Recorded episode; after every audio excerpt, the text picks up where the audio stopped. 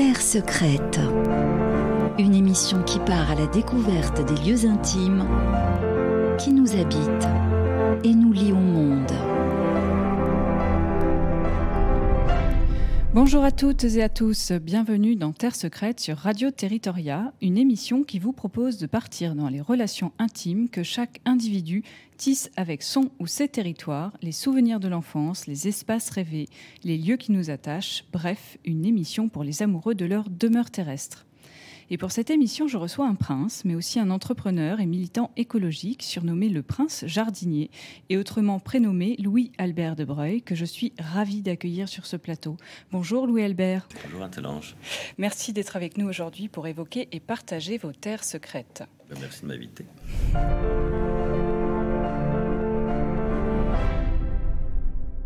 Louis-Albert, je vais essayer de vous présenter rapidement pour nos auditeurs qui ne vous connaîtraient pas. Vous êtes le fils du prince Jean de Breuil, un homme politique français assassiné en 1976, et de Micheline Segard, décédée en 1997. Vous êtes né à Paris le 15 mars 1963, où vous avez en partie grandi. Diplômé de l'ISG, Institut supérieur de gestion, vous avez d'abord travaillé comme banquier durant sept ans, de 1985 à 1992, jusqu'à ce que vous achetiez le château de la Bourdésière en Touraine, au cœur des châteaux de la Loire, pour en faire un hôtel et surtout un lieu d'expérimentation, notamment pour la plantation de tomates, qui en fera en 1996 le premier conservatoire national de la tomate où sont cultivées à ce jour environ 700 variétés différentes. Mais il n'y a pas que des tomates dans ce parc, vous avez également un jardin composé de plus de 300 sortes de dahlias, une de mes fleurs préférées, et un verger qui compte près de 80 variétés d'arbres fruitiers de collection. D'où votre surnom de prince jardinier qui deviendra votre marque de fabrique dès 1995 et vous développerez toute une série d'objets, d'outils, de mobilier aussi autour du jardin. À titre d'exemple, en 2016, vous vous associez à l'artiste Michel Goulet qui imagine des chaises poèmes à partir des modèles confidents du prince jardinier qui sont aujourd'hui des œuvres permanentes sur lesquelles on peut s'asseoir avec un bon livre pour rêver dans les jardins du Palais Royal à Paris. Je ne peux pas tout raconter de votre parcours et vous allez nous confier dans quelques instants la suite de tout cela. Mais juste avant, un mot sur votre engagement dans l'écologie et la préservation de la Terre qui se manifeste à travers plusieurs actions outre celle que je viens de mentionner. Une micro-ferme en agroécologie que vous avez lancée en 2013, le développement de la maison d'Hérol aussi, où vous organisez souvent des expositions en lien avec la nature, et les ouvrages que vous écrivez et publiez sur le sujet, dont ce dernier, Dessine-moi ta planète, paru aux éditions Actes Sud, avec un collectif d'auteurs de renom, Yann Arthus-Bertrand, Jean-Louis Etienne, Étienne Klein, Colline Serrault, pour ne citer que. Un très joli ouvrage illustré, une poétique de l'écologie qui fait écho à une exposition qui a lieu en ce moment au château de la Bourdésière à Mont-Louis-sur-Loire jusqu'à la fin novembre 2021 et que je recommande à tous nos auditeurs. Mais quels sont vos territoires intimes, Louis-Albert de Breuil Quelles sont les terres secrètes du prince jardinier? C'est tout ce que nous allons découvrir ensemble à présent. Et pour commencer, je vous propose de partir dans votre territoire du quotidien en écoutant d'abord cet extrait de musique que vous avez choisi pour nous en parler.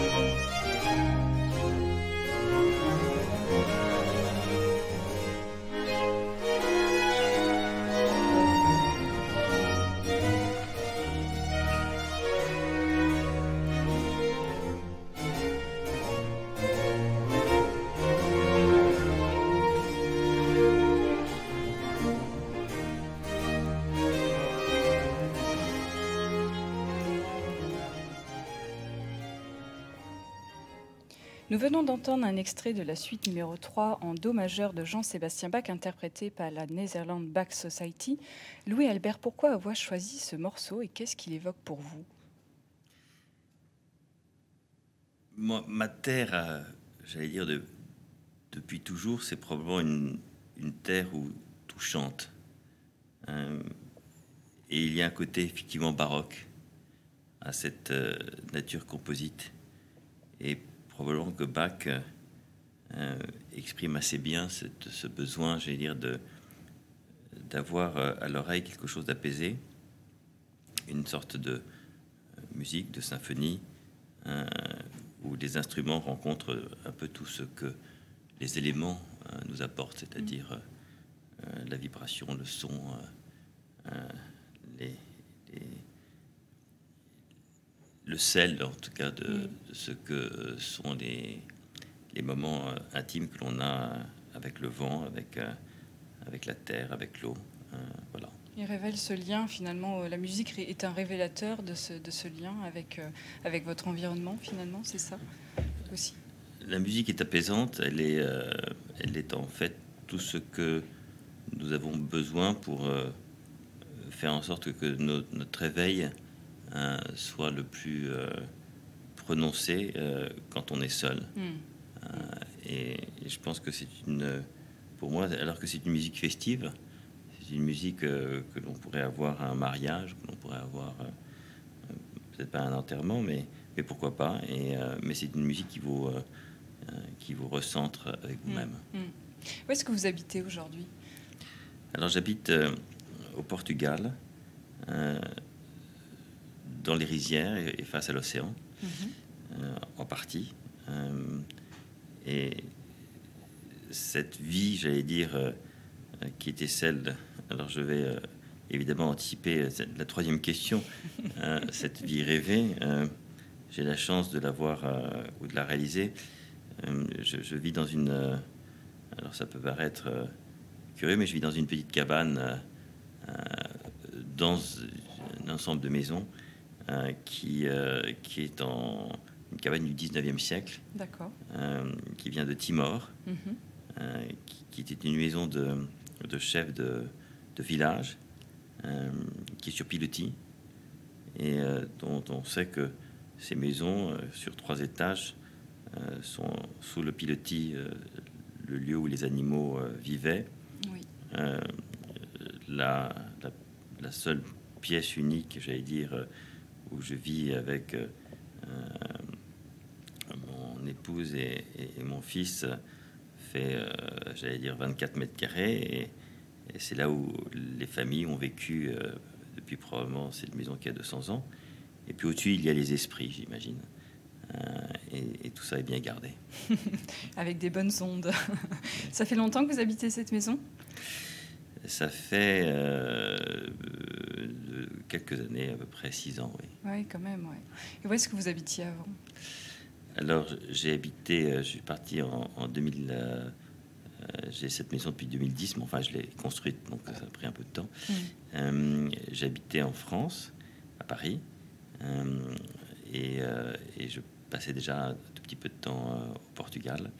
Et puis en 2014, j'ai décidé de m'installer en me disant que euh, l'équilibre, c'était d'être euh, là où on se sentait heureux tout en mm. pouvant et en, se, faisant confiance avec les gens avec lesquels on travaille. Euh, et j'ai cette chance exceptionnelle d'avoir une équipe exceptionnelle. et en même temps, je me dis que cette, cette, platitude, ou la palissade, on ne vit qu'une fois. Mm. et on regrette toujours de, de, ne pas vivre là où on se sentirait heureux. Et, et je me sens heureux, effectivement, facilement connecté à la terre pieds nus et, et, euh, déconnecté, euh, j'allais dire, du bruit, des tourments de la, de la société. Qu'est-ce qui vous plaît particulièrement alors du coup là-bas?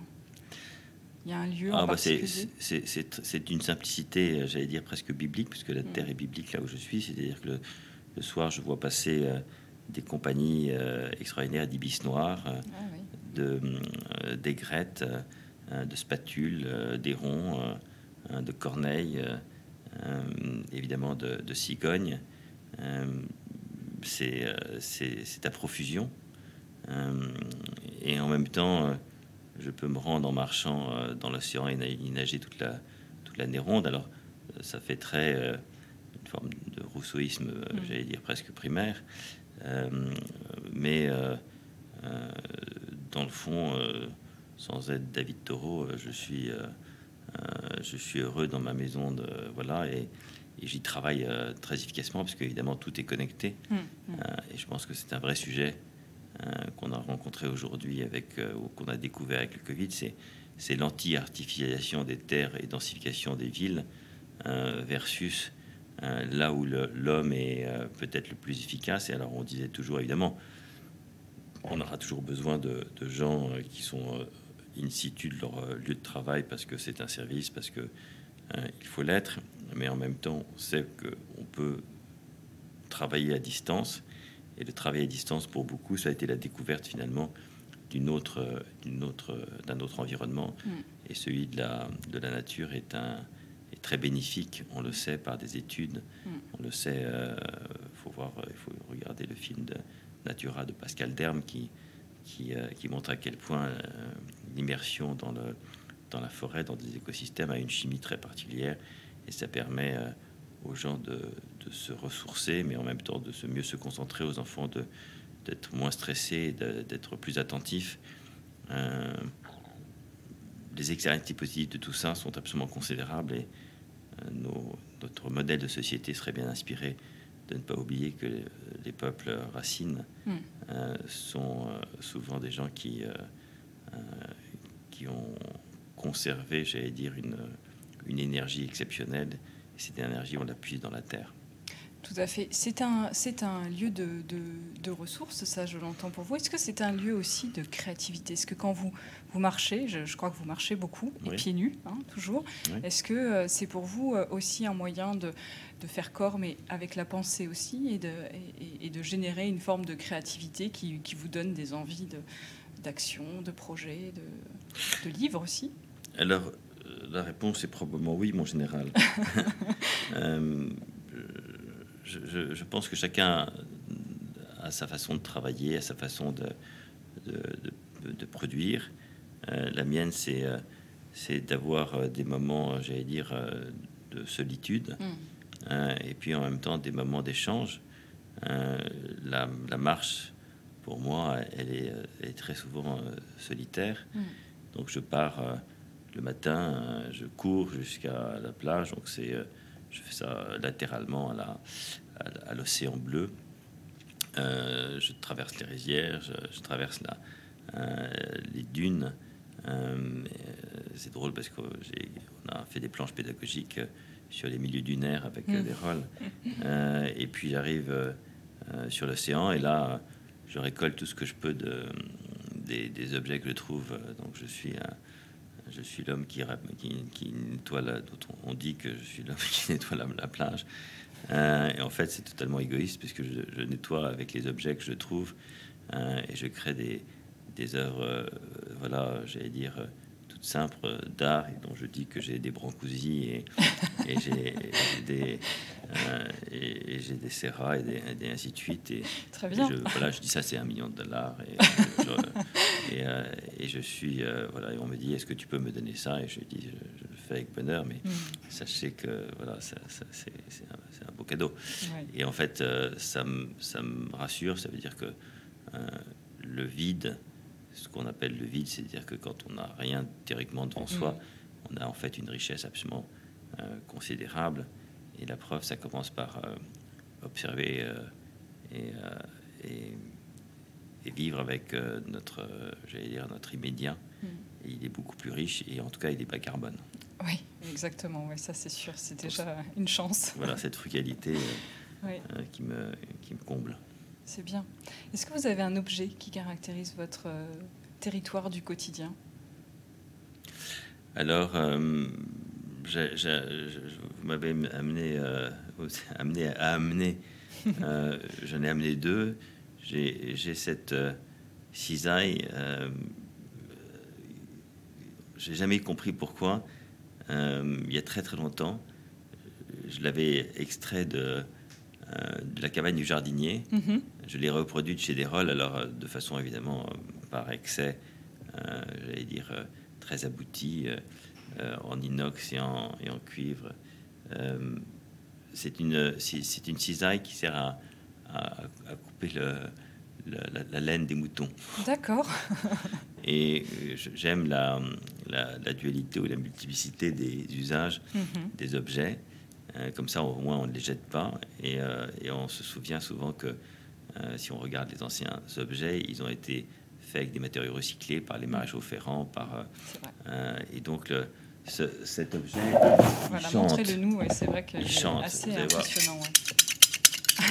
il, il, ressemble à un bec d'oiseau d'ailleurs. Hein, il ressemble à un bec d'oiseau. Je l'ai fait avec un étui et j'aime cueillir les petites, les petites herbes euh, qui, vont être aussi bien dans mes œufs que j'étais chercher chez Orlando hmm. à, 300 mètres. Euh, Orlando, évidemment, est un, est un formidable, j'allais dire, paysan de la terre. Et puis, euh, et puis c'est ma, tisane du matin, hein, que ce soit une camomille, un thym que j'ai euh, glané dans mon, dans mon petit potager. Hmm. Et celui-là est tout petit, mais au moins il, il, est le mien, il est celui que hmm. j'ai planté. Voilà. c'est chouette. Puis j'ai plein de fleurs sauvages, donc euh, je, suis, euh, je, suis, je suis très heureux avec cela. Vous avez beaucoup de tomates dans votre potager? Alors, il, est, il est mon problème de mon potager à, à, à, Brejos da Comporta, c'est qu'il est en plein vent. Alors, euh, les quatre dernières années ou les cinq dernières années, euh, mes tomates n'étaient pas très heureuses là où je les plantais. Et euh, cette année, j'ai fait une sorte d'écran avec des bois recyclés. Et je suis pas, je, n'ai qu'une impatience, c'est d'y aller. j'ai vu que ça poussait, j'ai reçu des photos. Ah. et je, voilà, donc je pense que cette année, je vais avoir gain de cause. Ça, c'est bien. C'est comme Manazubu Fukuoka qui, qui, qui est à la, base de la, la, permaculture ou dans ce mouvement permaculturel euh, ou d'inspiration agroécologique, c'est c'est euh, après avoir euh, échoué pendant des années avec ses arbres fruitiers qu'il a compris qu'il fallait faire avec et pas contre. Mhm, mhm. et donc, j'espère que mes tomates auront été faites avec. c'est bien, c'est bien. Je vous propose de partir à présent dans votre territoire de l'enfance et juste avant, on écoute. It's a little bit funny. This feeling inside. I'm not one of those who can easily hide. I don't have much money, but boy, if I did, I'd buy a big house where we both could live. If I was a sculptor, but then again, no, or a man who makes potions in a traveling shoe. I know it's not much, but it's the best I can do. My gift is my song, yeah, and this one's for you. And you can tell everybody this is your song. It may be quite simple, but now that it's done, I hope you don't mind.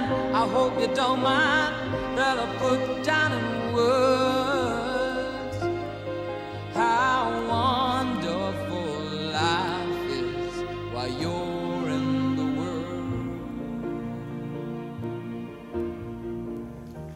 On vient d'entendre un extrait de Your Song d'Elton John.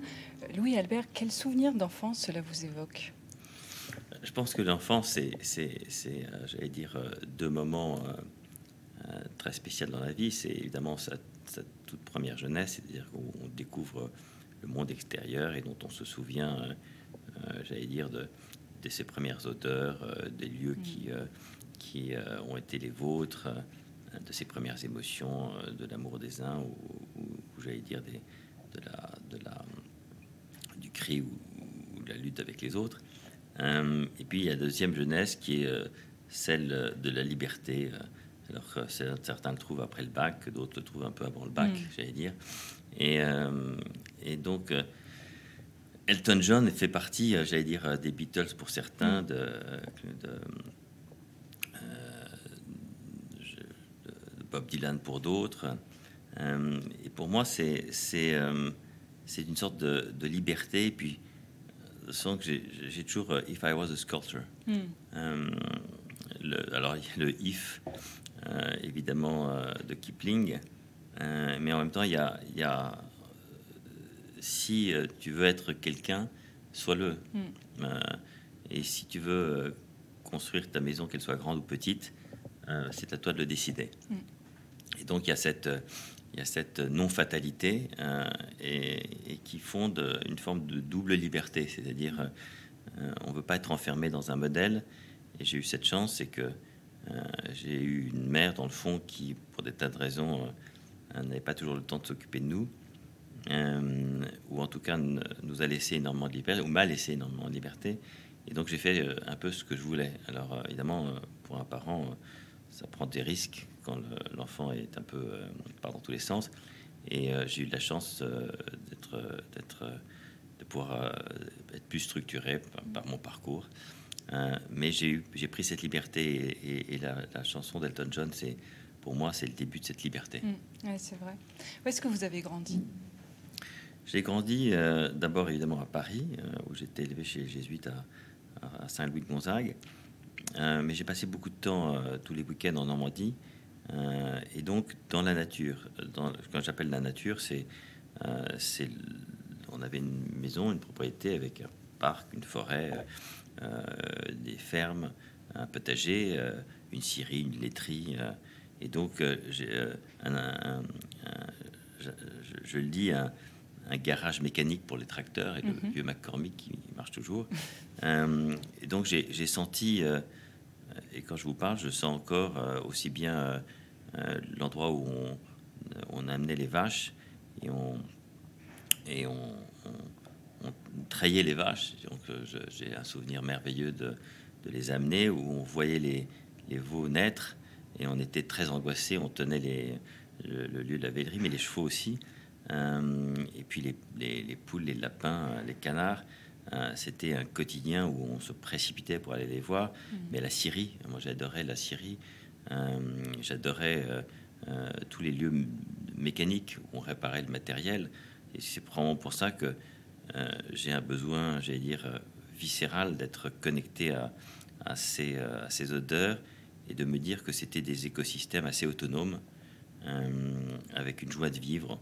On allait faire les foins, on partait, on s'asseyait sur le plateau du, du tracteur euh, euh, et tout le monde partait avec sa, petite valise, euh, sa, bouteille de cidre, une gorgée de, calva.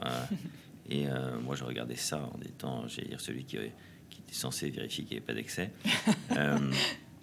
et, mais on partait la journée mm. avec la pierre à faux et on regardait et on avait le droit de toucher à un certain nombre de choses et pas à un certain nombre de choses. Et puis après, on allait marquer les arbres. Et puis dans la forêt, on apprenait effectivement à faire attention, euh, à regarder le, euh, où, étaient passés les animaux, à les observer. Donc, évidemment, quand je suis devenu banquier chez Paribas et que je suis parti, d'abord j'étais à Londres, pas chez Paribas, mais ensuite je suis parti en Inde deux ans, deux ans et demi, ensuite en Amérique latine.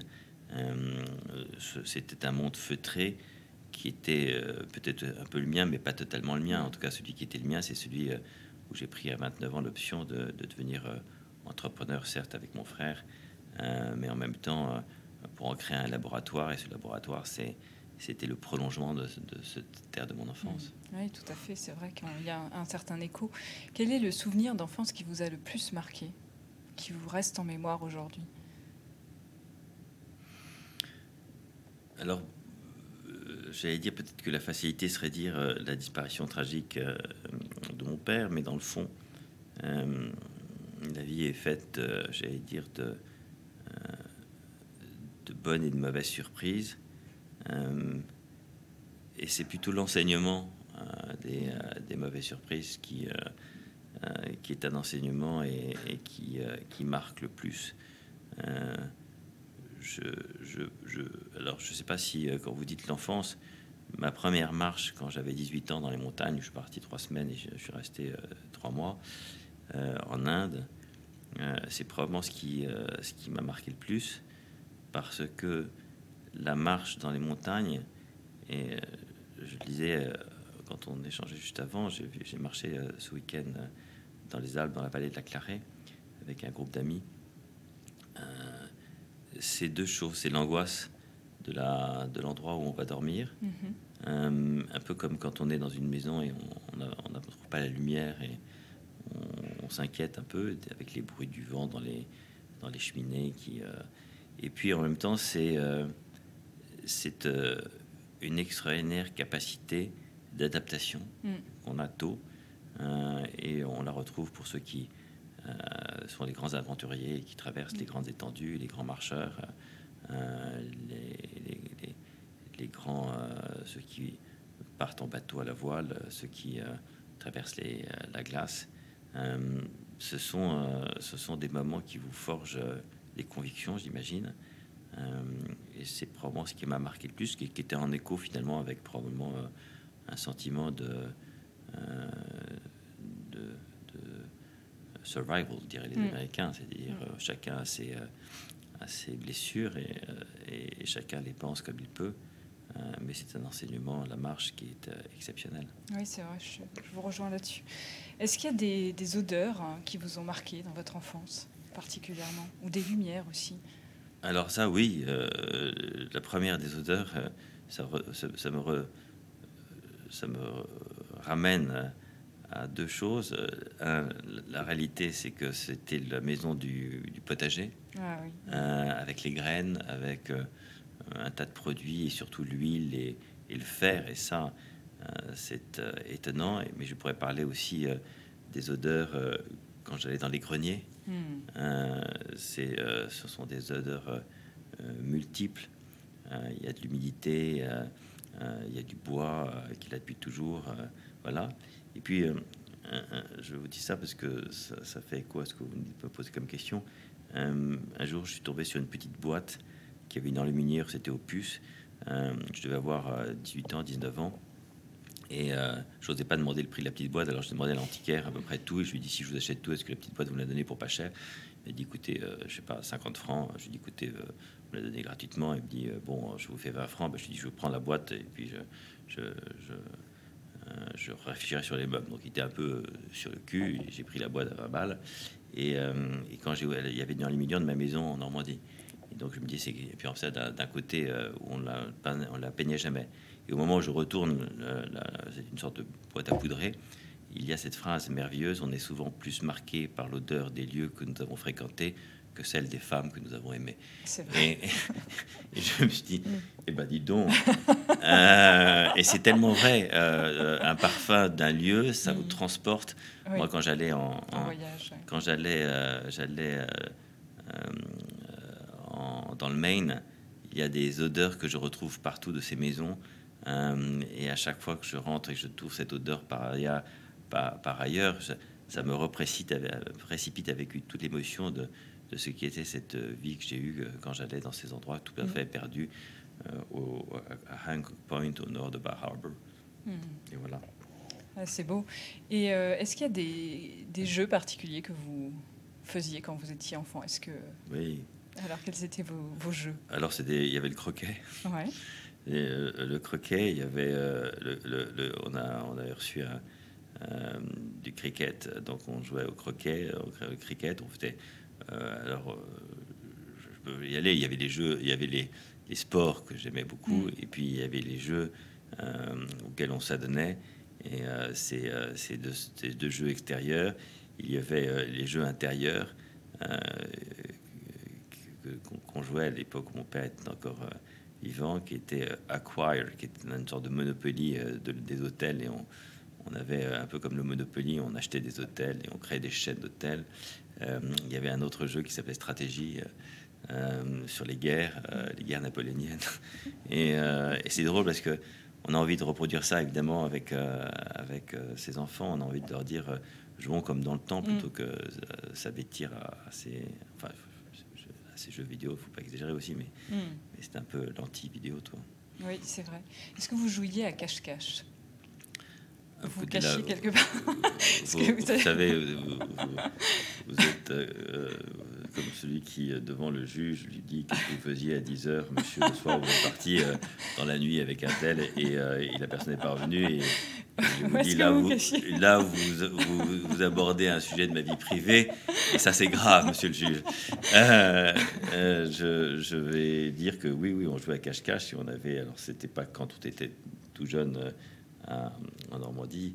Euh, C'était quand on était tout jeune chez, mes- chez mes cousins euh, en Auvergne, on jouait à cache-cache et on était, euh, on était, euh, euh, c'était des cache-cache qui se terminaient euh, tou- toujours très bien.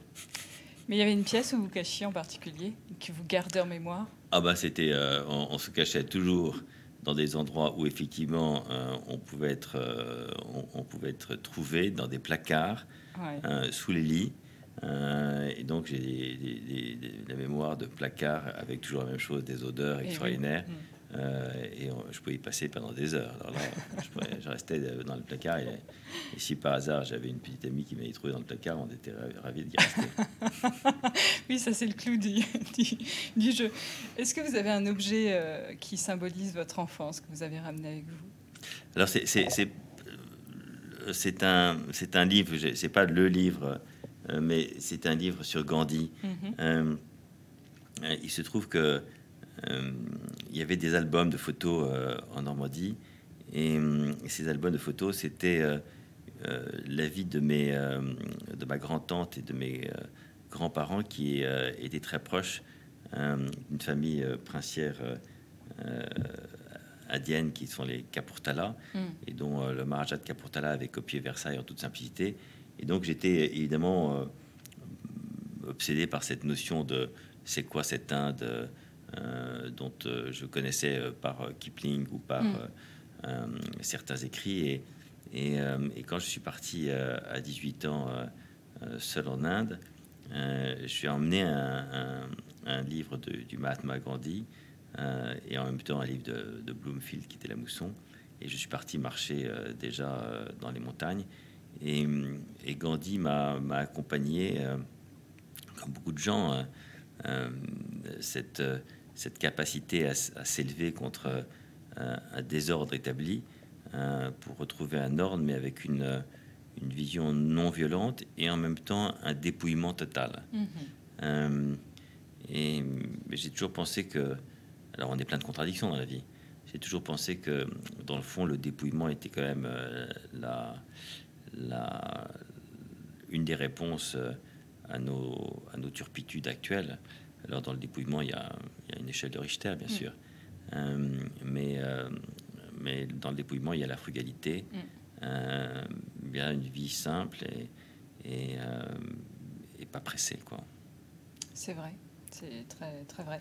Je vous propose de passer à présent à notre dernière partie d'émission et juste avant, on écoute.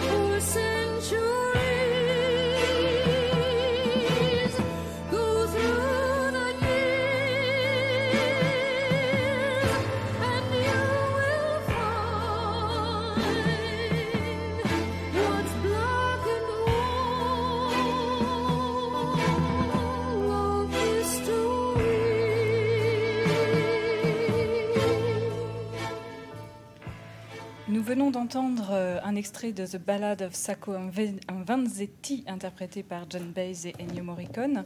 Pourquoi avoir choisi euh, cette euh, musique, Louis Albert? Ben, D'abord, John Baez, euh, indépendamment d'être très belle, euh, a, a fondé chez moi l'idée que euh, la vie devait être engagée. Hmm. Elle est au service souvent des causes, j'espère, justes, qui est celle déjà de sa, de sa propre conviction de la vie. Euh, et, et elle a exprimé euh, dans tous ses combats pour la liberté, contre la guerre du Vietnam. euh, et Sako et Vasidi sont évidemment deux, deux personnages très controversés de l'histoire américaine, euh, coupables ou pas coupables, anarchistes, Mm. euh, aurant- et- et- ayant euh, commis ces, ces- ces, ces attentats. Ils n'ont jamais été prouvés coupables dans le fond et euh, pas réhabilités totalement. Et Sacco et Vanzetti, dans la musique, alors on- il y a une musique qui est plus forte, on n'a pas entendu les passages les plus forts, mais Mm. euh, pour moi c'est un peu comme les chants populaires, euh, ça va peut-être vous choquer, les grands chants populaires chinois, ainsi de suite. Il y a un mouvement profond qui va vous chercher dans le trip Mm. et qui vous dit n'allons pas toujours trop vite en besogne, regardons la beauté de la vie et, euh, et on a trahi effectivement trop souvent euh, nos engagements euh, parce que euh, la justice est passée par là plus rapidement et, euh, et elle me rappelle toujours euh, euh, John Bess que dans le fond il faut euh, euh, il faut retrouver le, le chemin j'allais dire de la euh, euh, de l'écoute Mm. euh, et ne pas juger trop vite. Euh, et je pense que ça, c'est un, aussi un enseignement de la vie, c'est qu'on a toujours tendance à, à Allez vite, aller vite. c'est vrai. Si vous aviez euh, l'occasion, là, tout de suite maintenant, de vous téléporter, vous aimeriez aller où? Alors, je vais vous décevoir euh, euh, dans ma petite maison à Comportin, mais en même Mm. temps, dans la vallée de la Clarée où j'étais ce Mm. week-end, mais en même temps, totalement, euh, euh, j'allais dire, euh, dépouillé, mais, mais en même temps, dans des endroits qui, qui me nourrissent. Hmm. Donc, sur le bord d'une plage, écouté François Sarano ce week-end nous parler de notre rapport et de l'éthos avec les animaux et la façon dont les animaux sauvages, quand on les approche, lui, évidemment, ce sont les requins blancs, ce sont euh, euh, les, euh, les baleines, ce sont les, les crocodiles de rivière, de mer. Ce sont des animaux pour nous qui sont presque des, des dangers. Et lui, il les approche et il nous dit tout simplement il faut se faire apprivoiser, un peu Mm. comme le petit prince Mm. euh, et le renard. Et, euh, et moi, j'ai besoin d'endroits où, euh, où on s'apprivoise en se respectant. Mm. Euh, et donc des lieux où euh, il n'y a pas de, il y a pas de- d'agitation, de mouvement brownien qui, euh, euh, qui dissipe euh, ce qui est essentiel. Et, et voilà, et moi j'aime évidemment euh, un lieu qui nous nourrit euh, au sens propre et au sens figuré. Et puis dans le fond, euh, euh, un lieu qui nous apprend euh, à, à- à nous accepter comme on est. Oui, a être au monde, peut-être, tout simplement. oui. Est-ce que vous avez la nostalgie de, de certains lieux, de certaines terres? Alors, j'ai toujours la nostalgie, euh, effectivement, des terres qui, euh, où j'ai habité, euh, Hmm. la Normandie, euh, euh, les lieux aussi, euh, comme je le disais, le Maine, euh, qui m'a marqué, l'Inde, évidemment, mais l'Inde des montagnes, pas l'Inde des villes, du roi. Euh, mais je suis euh, heureux très facilement euh, euh, dès lors que j'ai un, j'ai, euh, un cours d'eau, un, un lac, un lieu pour me baigner, et un lieu pour, entre guillemets, collecter quelques plantes. Euh, Voilà, je suis très heureux avec ça. Oui, vous êtes quelqu'un de frugal et c'est tout à votre honneur. Je sais pas, mais en tout cas, je, je- je Si, je trouve que c'est pas si mal. Est-ce que vous avez un territoire rêvé? Pas forcément au sens matériel du terme, c'est-à-dire ça pourrait être un, un territoire immatériel, sensible, un territoire rêvé. Je pense que le territoire rêvé, euh, c'est celui où euh, la notion de, de bonheur, euh, au sens profond, c'est-à-dire au sens ce qui, euh, qui vous lève le matin et vous vous dites j'ai envie de partager, Mm. Euh, avec encore une fois tout ce qui constitue les, les- les sens et les essences euh, euh, de nos vies, Euh, c'est-à-dire un lieu où, où vous avez aussi bien des livres que des, des, des chants, des musiques. J'ai installé à, à la Bourdésière, dans la charpente de Notre-Dame, qui est la maquette préparatoire de la reconstruction de la nef par les compagnons du devoir, des chants Mhm. grégoriens. Et, euh, on peut, dans l'étape numéro 2 de Dessine-moi ta planète, euh, se poser dans des hamacs, écouter euh, ces chants et comprendre que cette, charpente a brûlé. C'était une tragédie, mais en même temps, elle est refaite par des gens avec une grande force de, savoir, les compagnons du devoir. Euh, pour moi, il y a dans ce côté matériel ou immatériel de la façon dont je me projetterai, c'est euh, il faut que ce soit beau. Mm. Euh, il faut que ça soit beau, il faut que ça vous prenne aux tripes. Euh, et, euh, et il faut, que, il faut nous, nous rappeler encore une fois que nous sommes mortels. Et oui, et puis l'émotion pour ressentir la vie euh, Mm. au plus profond de soi. ouais. Absolument. Est-ce que vous avez euh, un souvenir qui vous a, un territoire ou une- un lieu qui vous a particulièrement ému, au point de, je dirais, de justement de, de susciter une émotion très forte, le rire, les larmes. Alors, euh, j'imagine qu'il y en a beaucoup, mais euh, j'ai le souvenir, euh, c'était à la limite de la Chine, au Ladakh, Mhm. euh, au fin fond du Ladakh. Je sais plus où parce que j'ai perdu la mémoire du nom du lieu. Évidemment, si j'ai par hasard, je l'ai jamais su. C'était euh, donc près du Tibet. euh, c'est euh, il y avait un- une sorte de lac dont la dont la, le, le bleu vert avec le côté très minéral rose et, jaune et et, je voyais au loin, j'ai vu un enfant, j'avais pris une photo qui a servi dans un, un- petit ouvrage qu'on avait fait, que j'avais fait à l'époque, et j'avais vu et le côté très inhospitalier, Mhm. euh, qui devait être très dur l'hiver, et ce sourire euh, de cet enfant et, et, euh, qui était avec son, son buffle, Euh, et je me suis dit, mais dans le fond, c'est ça la vie. Mm. Et, je pense que ça ça m'a marqué d'émotion parce que euh, on, on court pour beaucoup de choses, mais à la fin, ce qu'on retient, c'est euh, c'est le sourire de, de la vie, Tout à fait. concentré dans celle de, de celui de cet enfant. Nos essentiels. Je vous propose, avant de, passer à votre objet et puis, euh, puis de conclure, de, juste d'avoir un extrait musical euh, avec la musique d'Armand Amar, La Terre vue du ciel. Euh, Armand Amar, euh, le compositeur, une très belle musique, vous allez voir.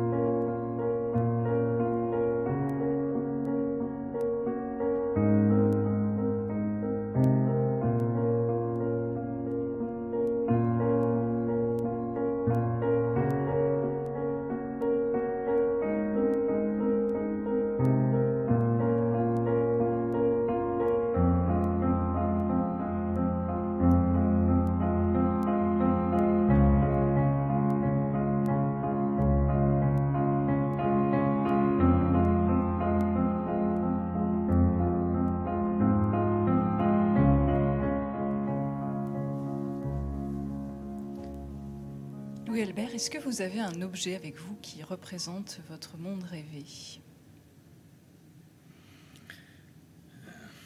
Je ne l'ai pas amené, mais euh, si j'avais un objet qui euh, euh, représentait le monde rêvé, un crayon noir. Avec ça, on peut tout faire, c'est vrai. Et On peut dessiner, euh, ça. on peut écrire, on peut, euh, on peut se faire du bien, on peut se faire du mal. Mhm, c'est vrai, on peut faire beaucoup de choses. En tout cas, on peut euh, dessiner euh, sa planète. hein. Je rappelle, pour conclure, euh, donc ce très bel ouvrage, mais aussi cette très belle expo qui a lieu en ce moment, donc à Montlouis-sur-Loire, jusque, il me semble, fin novembre, hein, c'est ça? Alors c'est fin novembre, mais ça sera trois ans de suite. C'est une exposition qui Très croise bien, la lecture du texte du Petit Prince Oui. et, euh, et de Desrolles. C'est l'écologie petit, donc l'écologie des solutions, du cœur, euh, du partage, altruiste, humaniste. Et euh, c'est dix postures à travers dix, euh, euh, j'allais dire, expériences tout à fait extraordinaires. J'ai décrit celle de la, la nef de Notre-Dame, mais vous avez dix étapes. La nature est une aventure et l'inattendu, la maison commune, donc les Wicos, la faune, le temps, cultiver son jardin, l'eau, le lien social, effectivement l'espace hein, et l'imaginaire. Dans l'espace, il- il y a ce regard que nous avons euh, de cette terre euh, unique dans son cosmos et qui en même temps est très fragile. Euh, la faune, c'est un bois de 90 mètres de long, euh, Hmm. fait avec qui a mangé un éléphant. Le, le Éco, c'est euh, une maison 100% bois avec un mont, le mont Théodore, le sens de la vie, qui est un mont de 20-25 mètres de haut. Et à chaque fois, on, on comprend que si on regarde le monde avec, j'allais dire, cette, ce prisme qui nous vient du Petit Prince et qui nous vient de- texte d'Antoine de Saint-Exupéry, et bien dans le fond, euh, on, peut, on peut vivre avec plus, euh, euh, j'allais dire, d'acceptation du changement, de l'adaptation au changement, plus de frugalité, plus d'attention euh, aux écosystèmes, euh, prendre le temps, euh, apprendre à cultiver son jardin, apprendre à comprendre que l'eau, elle est unique au monde. Aussi, et c'est la même eau qui, que l'on boit, qui a 4,5 milliards d'années, euh, l'eau des dinosaures, qui a soin. Et en même temps que l'altérité, c'est accepter les autres, c'est savoir parler aux autres, avec le lien social. Il y a ces fameux confidents qu'on avait dessinés avec euh, Hmm. des mots qui sont extraits des deux, euh, des deux euh, j'allais dire, du, Petit Prince et, et de Desrolles. Et puis, encore une fois, l'espace. Et un jour, bah, on comprendra qu'on peut dessiner sa planète. Et donc, c'est la dernière boîte. Ce n'est pas dessine-moi un mouton, Oui. c'est dessine-moi ta planète. Et je vous propose d'ailleurs de, de lire quelques mots euh, de votre conclusion de ce livre. Donc, du fond des entrailles de cette terre qu'il accueille, lui et les siens, depuis si longtemps, il entend la voix de la nature. Amour, amour, petit homme, dessine-moi un homme et une terre juste. C'est assez beau pour conclure euh, cette émission.